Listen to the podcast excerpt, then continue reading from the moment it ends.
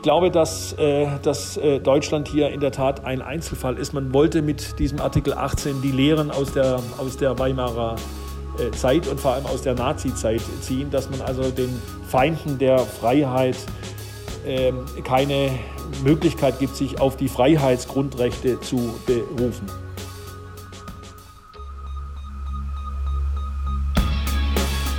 In guter Verfassung. Der Grundgesetz-Podcast. Hallo und herzlich willkommen zu einer neuen Folge vom Grundgesetz-Podcast in guter Verfassung hier bei Detektor FM. Mein Name ist Rabea Schlotz und ich sitze bei Hajo Schumacher in der Podcastküche. Hallo Hajo. Hallo liebe Rabea. Sollen wir den Hörern gleich verraten, was es mit diesem Auftakt zu Artikel 17a auf sich hat? Artikel 18. Artikel geht, geht schon geht gut los. los. Ja. ja. Äh, nein ich, ja, man soll ja nicht von hinter den Kulissen berichten, aber ich hatte ein unfass, eine unfassbar lustige Idee, äh, mal völlig anders in eine Folge reinzugehen. Und Rabea, die ja sehr, sehr ordentlich ist, äh, hat gesagt, nee, das können wir nicht machen. Wir machen es jetzt nochmal, wir machen es jetzt nochmal seriös. Und das ist jetzt die seriöse Folge. Für den Fall, dass jemand die unseriöse hören möchte, bitte Mails direkt an Rabea. Vielleicht packe ich es als Outtake ans Ende der Folge. Wir ah, werden sehen. Aber ähm, worum geht es in dieser Folge? Es geht um Artikel 18 ähm, und ähm, ich habe es schon in der letzten Folge gesagt. Da ging es nämlich um die Einschränkung von Grundrechten und dieses Mal, in dieser Folge gehen wir noch einen Schritt weiter. Mhm. Es geht nämlich um die komplette Verwirkung von Grundrechten. Und das finde ich jetzt irgendwie schon krass, gerade weil wir darüber gesprochen haben in der letzten Folge, ob wir denn die Einschränkungen der dort ähm, genannten Grundrechte für mhm. verhältnismäßig halten. Ja. Und ähm, dazu hören wir doch mal Michael Brenner, denn der war in der letzten Folge ähm, unser Mann fürs Verfassungsjuristische. Ja. Und der hat zur Verhältnismäßigkeit ähm, Folgendes gesagt. Natürlich sind die Einschränkungen immer und müssen immer sein verhältnismäßig und sie sind natürlich auch immer personal und zeitlich begrenzt. Das heißt, ich darf also als Gesetzgeber die äh, Grundrechte der Wehrdienstleistenden oder der überhaupt der Soldaten nur einschränken während deren Zugehörigkeit zur Bundeswehr.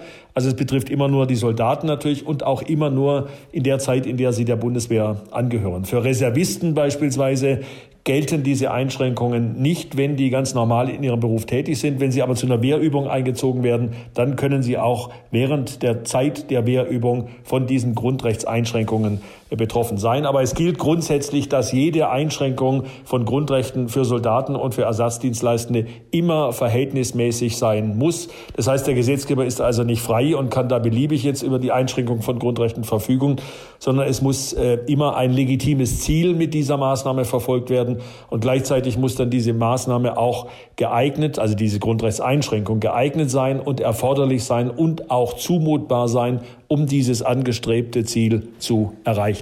Das heißt, es ist durchaus möglich und ähm, also natürlich ist es möglich, wenn es im Grundgesetz steht und so ist es eben auch bei Artikel 18. Es ist durchaus möglich, ähm, dass einem Grundrechte auch wieder weggenommen werden können. Und das hat mich schon überrascht, weil ich finde, der Name Grundrecht mhm. impliziert eigentlich, Absolut. dass das unveräußerlich ist. Und es steht doch auch irgendwo ganz, ganz vorne, äh, dass diese Grundrechte nicht dass die nicht veräußerlich und nicht, äh, nicht wegnehmbar sind. Meinst du die Menschenwürde?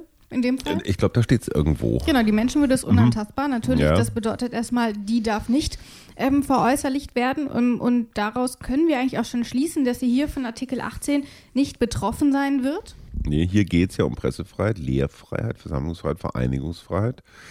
Also diese ganzen, ich sag mal im weitesten Sinne Äußerungsartikel. Ja. Äh, äh, äh Genau, aber. Äh, Kommunikationsartikel, ich weiß nicht, haben die eine, eine, eine, einen zusammenfassenden Oberbegriff? So ja, Kommunikationsgrundrechte heißen die. Heißen echt mhm, so? Ja. Ach, guck mal. Und um die geht es heute, mhm. unter anderem. Und ähm, wir wollen jetzt aber trotzdem einfach nochmal den kompletten Artikel 18 anhören, ähm, damit wir ihn einmal in Gänze gehört haben und auch wissen, worüber wir hier eigentlich sprechen. Denn ähm, das Ganze hat keinen eigenen Absatz. Das Ganze wird einmal in einem Rutsch von meiner Kollegin Isabel Wob vorgetragen. Wer die Freiheit der Meinungsäußerung, insbesondere die Pressefreiheit, Artikel 5 Absatz 1, die Lehrfreiheit, Artikel 5 Absatz 3, die Versammlungsfreiheit, Artikel 8, die Vereinigungsfreiheit, Artikel 9, das Brief-, Post- und Fernmeldegeheimnis, Artikel 10, das Eigentum, Artikel 14 oder das Asylrecht, Artikel 16a, zum Kampfe gegen die freiheitliche demokratische Grundordnung missbraucht, verwirkt diese Grundrechte. Die Verwirkung und ihr Ausmaß werden durch das Bundesverfassungsgericht ausgesprochen. Es sind also absolut nicht alle Rechte, das haben wir eben schon angedeutet, ähm, mit der Menschenwürde. Ähm, und trotzdem gibt es eben Grundrechte, die einem ähm, aberkannt werden können, die als verwirkt gelten können. Mhm. Ähm, und du hast die eben schon genannt, Meinungsfreiheit, Versammlungsfreiheit, das Grundrecht auf Eigentum. Und das sind ja schon keine unwichtigen Lehrfreiheit Grundrechte. übrigens auch Genau, die Lehrfreiheit ne? noch. Also für Professoren. Und auch das Mhm. Asylrecht, also es sind einige dabei. Und das sind ja schon, also die sind ja nicht unwichtig. Ähm, nee, schon nicht unwichtig. Ich frage mich zum Beispiel, wenn einer wie Bernd äh, Björn Höcke, wenn der einfach fortgesetzt äh, Neonazi-Kram erzählt, der war ja, Ja. mal Lehrer, ne? Dann kann Ja. man ihm ja zum Beispiel verbieten, weiterhin Lehrer zu sein, weil er sich nicht, sind wir wieder beim Tendenzschutz, an die Ja. Geflogenheiten hält. Ähm, die äh, ein Land als Bildungshoheit äh, Hoheit fordert. Ähm, ab wann darf man eine Versammlungsfreiheit für jemanden aufheben? Also könnte man das auch für einen Höcke, wenn der fortgesetzt Neonazi-Scheiß erzählt? Hier steht ja direkt Kann man sagen, du die darfst nicht Bedingung mehr drin. demonstrieren? Genau, hier steht ja die Ja. Bedingung drin, unter welchen Umständen das möglich ist, nämlich dann, wenn man ähm, diese Grundrechte, also zum Beispiel die Versammlungsfreiheit im Kampfe gegen die Genau. freiheitliche demokratische Grundordnung missbraucht. Mhm. Und was da genau darunter fällt, darüber werden wir natürlich auf jeden Fall noch sprechen. Ähm, zunächst aber würde ich erstmal kurz grundlegend erklären, also wir haben ja schon gesagt, das sind schon wichtige Grundrechte und trotzdem muss man sich ja irgendwas dabei gedacht haben, Mhm. dass man sie verwirken kann. Oder wie heißt es? Man kann sie nicht ich- bewegen, sondern dass sie als ich, ich verwirkt muss gelten können. gestehen, Ich bin, ich bin positiv überrascht äh, über diesen Artikel, der mir bislang eher so nicht so Ja. bekannt war. Der saß eher so ein bisschen weiter auf der Bank, wenn man es mal als Fußball, ähm, als Fußballmannschaft betrachtet. Ja. Ähm, und ist bislang noch nie so richtig eingewechselt worden aufs Nee. Spielfeld. Ähm, aber das ist ja das, worüber uns wir hier schon mehrfach Sorgen gemacht haben. Was ist eigentlich, wenn man die Grundrechte nutzt, um die, äh, um das Grundgesetz auszuhebeln? Ja. Das ist ja die klassische Angst, die auch im Parlament immer wieder, ne, wenn jetzt eine hart rechte Partei, meinetwegen auch eine hart linke Partei, die Mehrheit im Deutschen Bundestag hat, vielleicht meinetwegen sogar eine Zweidrittelmehrheit, ähm, könnte die ihre Rechte nutzen, um die Rechte abzuschaffen. Freiheitsrechte Ja, nutzen, um okay, Freiheitsrechte ja, mhm. abzuschaffen. Ja, also die dürften sich versammeln, dürften eine Partei Ja. gründen, obwohl sie Hardcore Linke sind und irgendeine linke Diktatur etablieren wollen, obwohl sie Hardcore Rechte sind oder Hardcore Liber Libertäre oder was der Geier was. Und ähm, okay, jetzt ein bisschen Widerspruch, äh, Freiheiten einschränken mit Libertären, aber ähm, das ist jetzt ein, ein spezial philosophisches Thema. Aber das ist ja letztendlich das, was mit den, was mit den Nazis auch passiert ist. Ja, sie haben die Freiheiten missbraucht, um die Freiheiten abzuschaffen. Da sprichst du schon den wichtigen Punkt an, auf den ich hinaus möchte. Ähm, zunächst aber möchte ich noch kurz vorstellen, ähm, wer uns in dieser Folge wieder verfassungsmäßig durch den Artikel führt. Philipp Amthor. Nein, das ist noch einmal Michael Brenner, den haben wir eben schon gehört. Hier aber noch mal ein paar kleine Infos zur Einordnung von Michael Brenner. Professor Dr. Michael Brenner forscht und lehrt an der Friedrich-Schiller-Universität in Jena. Dort hat er seit 1995 den Lehrstuhl für deutsches und europäisches Verfassungs- und Verwaltungsrecht inne. Brenner ist unter anderem Prozessbevollmächtigter vor dem Bundesverfassungsgericht, aber zum Beispiel auch vor dem Thüringer Verfassungsgerichtshof. In seiner Rolle als Anwalt hat er schon mehrere Landesregierungen vertreten, aber auch unterschiedliche Fraktionen auf Bundes- und Landesebene. Er war außerdem Mitglied des Bundeswahlausschusses für die Bundestagswahlen 2013 und 2017 sowie für die Europawahlen im Jahre 2014 und 2019. Und Michael Brenner ist also Verfassungsjurist und der soll uns doch auch einfach mal erklären, welche Idee denn hinter Artikel mhm. 18 steckt, weil es muss ja schon irgendwas gegeben haben, warum man sich entschieden hat, Artikel 18 so zu formulieren, wie man es getan hat. Und das war seine Antwort. Also der Artikel 18 ist, äh, wenn man das vielleicht einleitend mal sagen kann, äh, eine Norm, die von den Vätern und Müttern des Grundgesetzes als enorm wichtig eingestuft wurde die aber äh, kaum praktische Bedeutung hat. Der Gedanke, der dahinter steckt, ist der, dass man den äh, Feinden der Freiheit letztendlich nicht die grundrechtliche Freiheit gewähren will. So war so war auch äh, der Ansatz der Mütter und Väter des Grundgesetzes man will den Feinden mhm. der Demokratie die Grundlage ähm, entziehen, auf der diese Demokratie mhm. quasi steht. Das ist ja auch das, mhm. was du mit den Nationalsozialisten schon so ein bisschen angesprochen hast. Also frei nach dem Motto, wenn du das Grundgesetz abschaffen willst, dann kannst du dich auch nicht darauf berufen. Ähm, genau. Ja. Jetzt ist aber die entscheidende Frage, und das wundert mich, ähm, Herr Brenner sagt ja auch, das ist eher so ein sag mal, so ein theoretischer Artikel, der mhm. ganz selten auf der Bühne ja. spielt. Ja. Könnte man jetzt nicht gegen extreme Kräfte in den Parlamenten den Artikel 18 viel häufiger in Marsch setzen? Ich habe ein paar Sachen also, rausgesucht dazu, ja. ähm, um, unter anderem eben auch, wie hoch die Hürden sind, ähm, um das tatsächlich anwenden zu können. Mhm.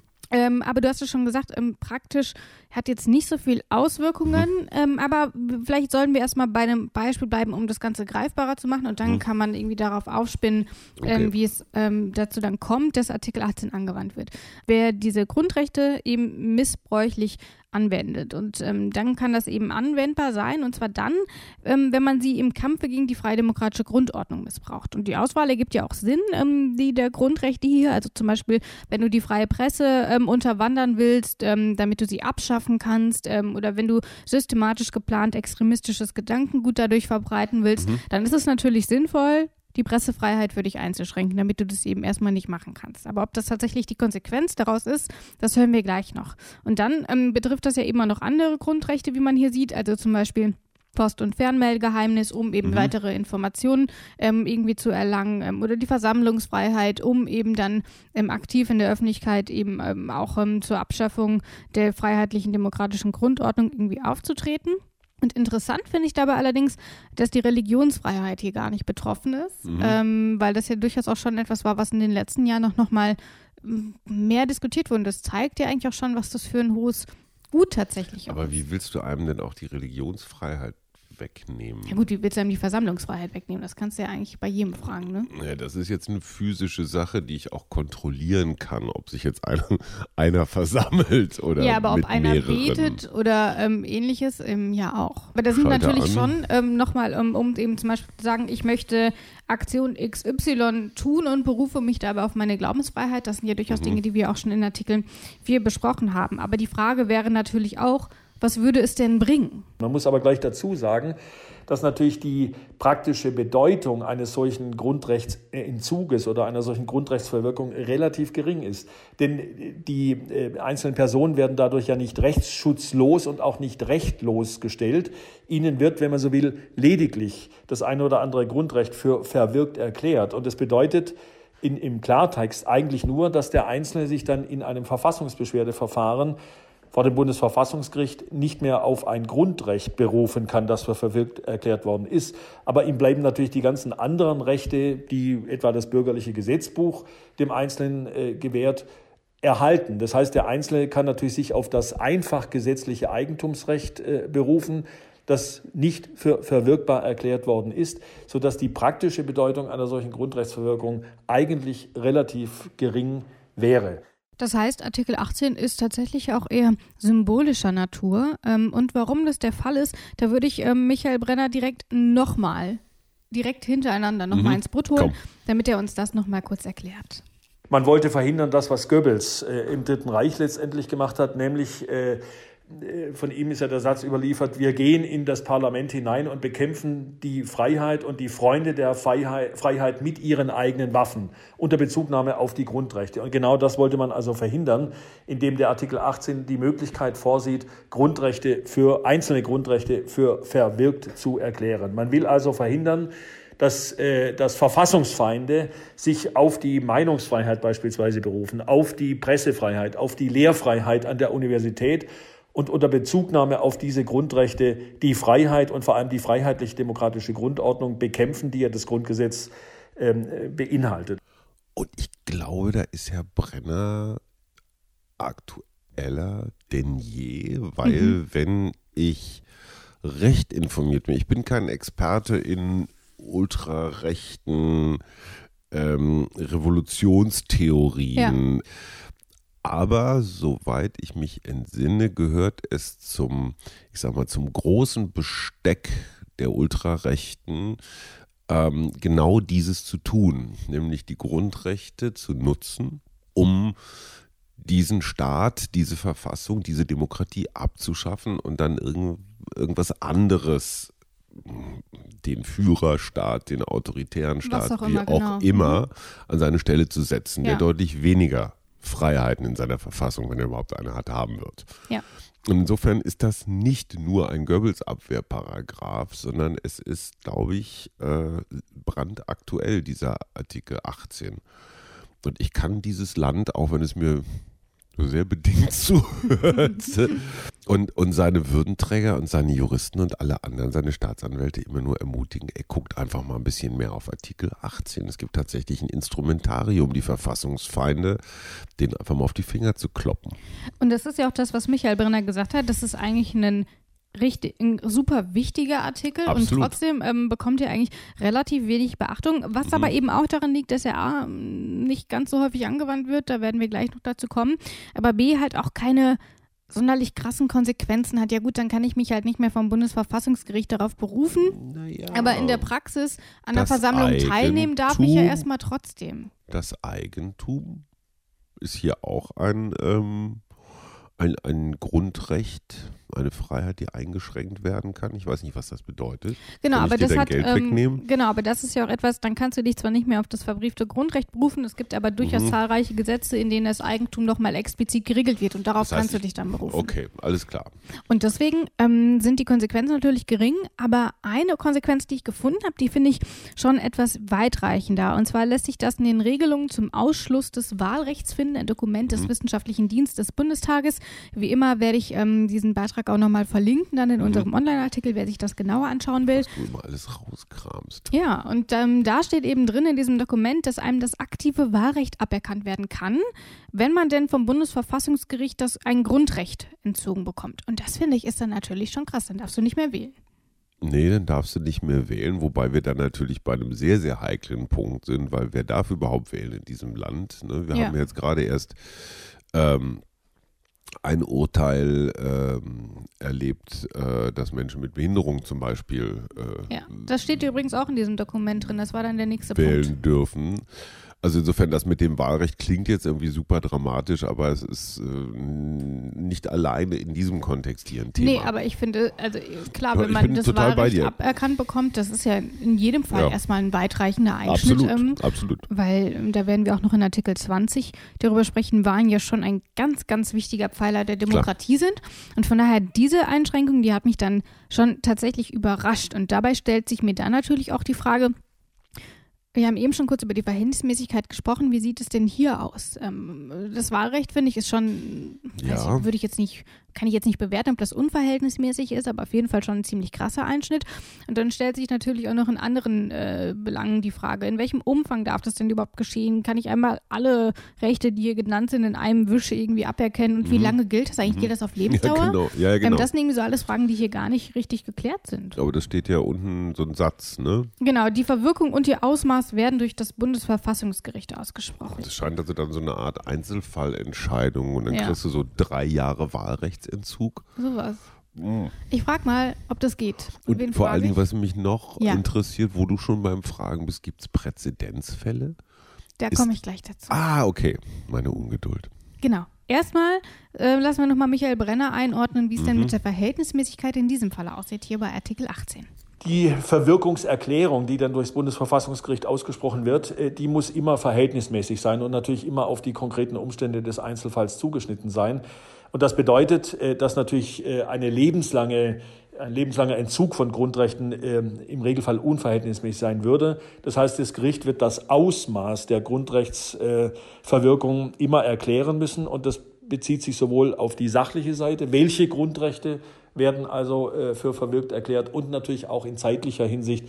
Das heißt, äh, je nach Gefährlichkeit des Verfassungsfeindes wird man dann eine Grundrechtsverwirkung in der Größenordnung von fünf Jahren, acht Jahren oder zehn Jahren für angemessen erachten müssen. Ähm, das heißt, es muss äh, natürlich entschieden werden, ähm, mhm. was denn überhaupt verhältnismäßig ist. Und das betrifft eben auch die Grundrechte, die überhaupt erstmal als verwirkt ähm, mhm. Äh, golden, äh, gelten sollen. Mhm. Und da ist natürlich erstmal äh, als kleine Info, solche Anträge können natürlich erstmal Bundestag, Bundesregierung und die jeweiligen Landesregierungen stellen. Mhm. Und die sagen dann halt eben auch, äh, Antrag auf ähm, Verwirkung der Versammlungsfreiheit oder so, mhm. keine Ahnung. Ähm, und ähm, die geben dann, dann kommt das Ganze eine Vorprüfung und dann kommt es eben zu einer Hauptverhandlung. Mhm. Und ähm, ich habe schon angekündigt, wir werden darüber sprechen, welche Relevanz das dann tatsächlich in unserem mhm. Alltag hat. Mhm. Möchtest du eine Schätzung abgeben? Ähm, wie viele Personen es in Deutschland gibt, denen die Grundrechte aberkannt worden sind? Äh, das ist, das ist so eine eine Million Euro Günter Jauch-Frage. also seit Gründung der Bundesrepublik. Ja. Wie viele Personen wurden Grundrechte aberkannt? Eins ja. oder alle im Bündel? Nee, eins. Egal. Eins plus X. Ja. Äh, 243. Null. Ah. Null. Das, ich war aber knapp. Warst du ziemlich nah dran. genau. Ähm, null. Null. Es wurde bisher nullmal angewandt. Es gibt so viel, Entschuldigung, es gibt so viele Arschgeigen in diesem Land. Also ja. mir fallen mehr als 243 ein. Aber es ist ja auch nicht so, als hätte man es nicht versucht. Ähm, es gab insgesamt vier Anträge. Aha, ähm, okay. also immer noch, noch um 239 daneben, ja. Okay. Genau, ähm, also es gab ähm, vier Anträge, die eben, wie gesagt, vom Bundestag, Bundesregierung oder ähm, der Landesregierung ähm, gestellt werden können.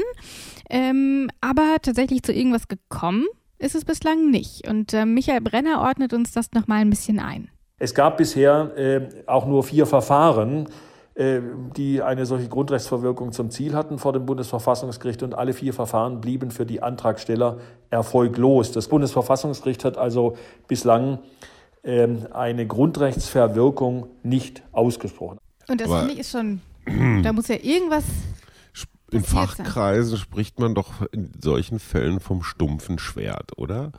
Was willst du mit so einem blöden Artikel, wenn du ihn nicht zur Anwendung kriegst? Naja, ich habe mal ein bisschen in den Begründungen gestöbert. Mhm. Ähm, ich habe mir angeguckt, gegen wen wurde eigentlich so ein Verfahren angestrebt ähm, und ähm, warum hat es nicht geklappt. Und ähm, da möchte ich dir mal äh, ein bisschen möchte ich ein bisschen was teilen, was ich da so rausgefunden habe.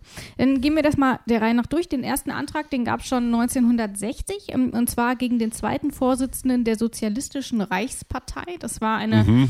eine ähm, Nachfolgepartei der NSDAP, also mhm. rechtsextremistisch orientiert. Und dem wäre ich jetzt gar nicht drauf gekommen. Ja, ähm, und dem sollte die Freiheit der Meinungsäußerung sowie, ja. der, sowie die Versammlungs- und die Vereinigungsfreiheit als verwirkt erklärt werden. Und das ist aber nicht passiert, weil, ich zitiere, seit dem Eingang der Anträge Anträge der Bundesregierung sind keine Tatsachen bekannt geworden, aus denen sich eine Fortsetzung der staatsfeindlichen politischen Betätigung des Antragsgegners ergibt. Ähm, und das ja. hatte eben unter anderem auch damit zu tun, dass die Sozialistische Reichspartei kurz vorher verboten wurde. Mhm. Ähm, und dementsprechend klar, dann fällt natürlich auch erstmal eine Grundlage weg.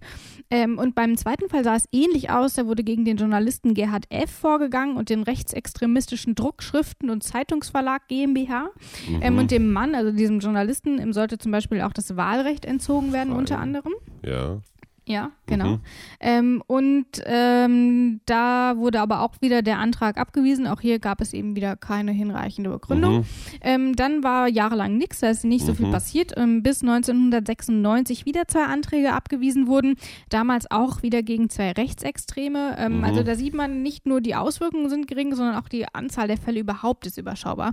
Wenn man es dann halt nicht richtig begründen kann, mhm. äh, dann kommst du damit dann nicht weit. Was ja einerseits aber natürlich auch gut ist ähm, dass das wirklich so detailreich und so ähm, faktenbasiert sein muss, dass man eben nicht einfach Hinz- und Kunst Grundrechte aberkennen kann. Nee, es geht ja auch nicht um Hinz und Kunst, aber äh, äh, ich hätte mir schon gedacht, dass man irgendwo auch mal so ein Exempel statuiert kriegt. Und ich meine, die genannten Vögel bieten ja nun durchaus Ansatzpunkte, sage ich mal vorsichtig. Ja. Ähm, waren vielleicht die ähm, waren vielleicht da die, die Schriftsätze nicht gut genug oder? Es kann durchaus sein, dass, dass es zwar grundsätzlich möglich gewesen wäre, denen das Grundrecht zu entziehen, aber die Bundesregierung oder die Antragsteller schlicht schlecht argumentiert haben. Ja. Ähm, das kann natürlich auch passieren. Das ist ja auch hier, ähm, wo dann eben auch drin stand, ähm, dass ähm, es eben überhaupt keine, keine neuen ähm, keine neuen Tatsachen bekannt mhm. geworden sind und dementsprechend ähm, ist natürlich die Begründung, mhm. es darauf zu basieren, aber man kann gar keine solche Taten nachweisen, ist dann natürlich schlecht. Ja, okay. Genau. Und deswegen ähm, alles überschaubar, ähm, aber auch im internationalen Vergleich absolut überschaubar, denn ähm, Deutschland steht mit einer solchen Regelung ziemlich alleine da, ähm, was natürlich dann auch in der Geschichte Deutschlands liegt. Ähm, und Michael Brenner ähm, klärt das nochmal ein bisschen auf. Ich glaube, dass, äh, dass äh, Deutschland hier in der Tat ein Einzelfall ist. Man wollte mit diesem Artikel 18 die Lehren aus der, aus der Weimarer äh, Zeit und vor allem aus der Nazi-Zeit ziehen, dass man also den Feinden der Freiheit ähm, keine Möglichkeit gibt, sich auf die Freiheitsgrundrechte zu berufen. Also in, insoweit ist äh, der Artikel 18 sicherlich ein deutsches Unikat, das sich auch durch die Verfassungsgeschichte und die Geschichte der Bundesrepublik Deutschland erklären lässt. Und gleichzeitig ist diese Regelung halt auch richtig umstritten. Ähm, also allein, dass man Grundrechte überhaupt verwirken kann, ist natürlich schon hochstrittig. Mhm. Ähm, das zeigt ja eben auch, ähm, dass Deutschland steht alleine da mit dieser Regelung. Also es ist jetzt nicht irgendwie ein gängiger Passus, der es irgendwie in jede Verfassung geschafft hat. Komisch, ähm, ja. Und dann natürlich auch, unter welchen Bedingungen das Ganze eben geschehen kann. Und das finde ich ist dann irgendwie schon nochmal irgendwie bemerkenswert. Vielleicht ist das aber auch ein Grund, warum Artikel 18 so relativ unbekannt ist. Also zum einen, obwohl er so wichtig ist, aber halt hm. praktisch überhaupt keine Bedeutung hat. Es ist ein historischer. Es ist ja. so ein, wie sagt man, es ist so ein bisschen wie der Blinddarm. Ähm, ist vielleicht der Blinddarm des, des Grundgesetzes. Ist da, wenn man ihn wegnimmt, fehlt auch irgendwas. Aber wofür Nütze ist, weiß man nicht. Ich fasse also nochmal zusammen. Wir haben. Nicht alles, was hinkt, ist ein Vergleich, fällt mir gerade ein. Gut. Ich fasse äh, nochmal kurz zusammen, was wir hier in Artikel 18 haben. Ähm, der Artikel 18 ist ähm, insbesondere auch wegen der deutschen Geschichte da. Ähm, Deutschland mhm. steht mit dieser Regelung relativ alleine da.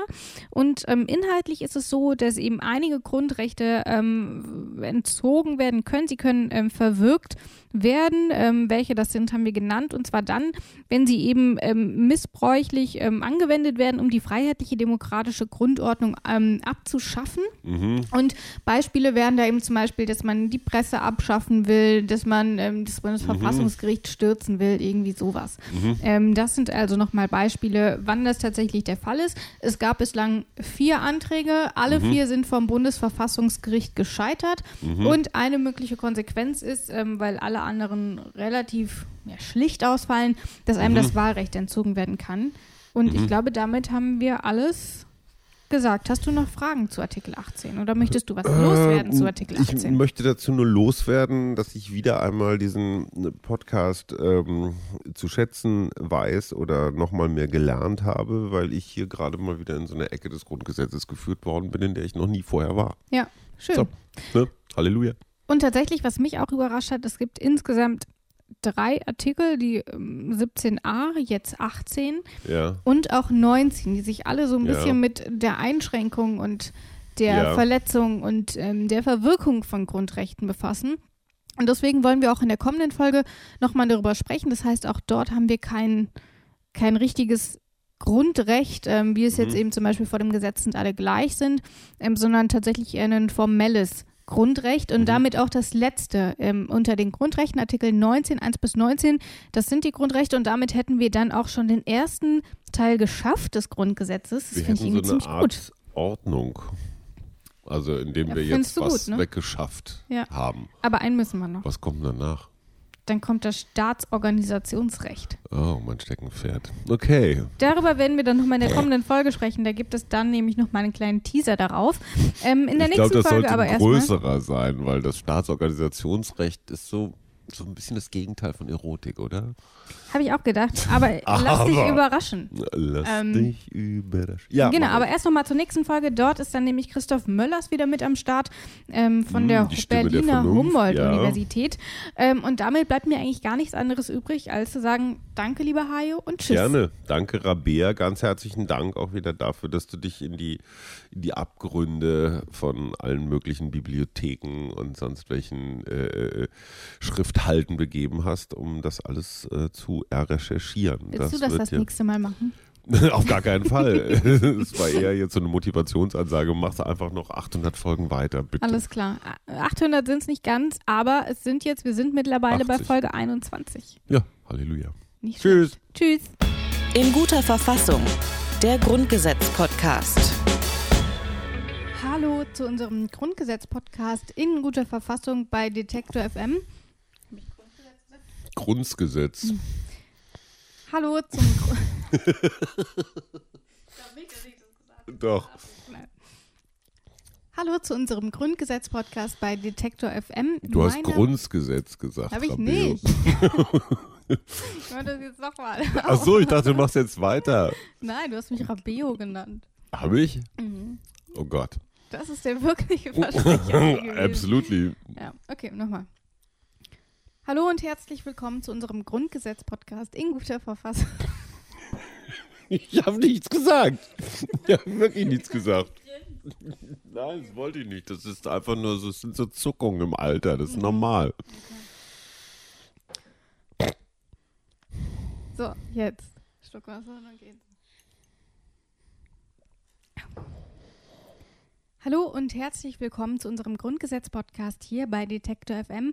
Mein Name ist Rabia Schlotz und ich sitze.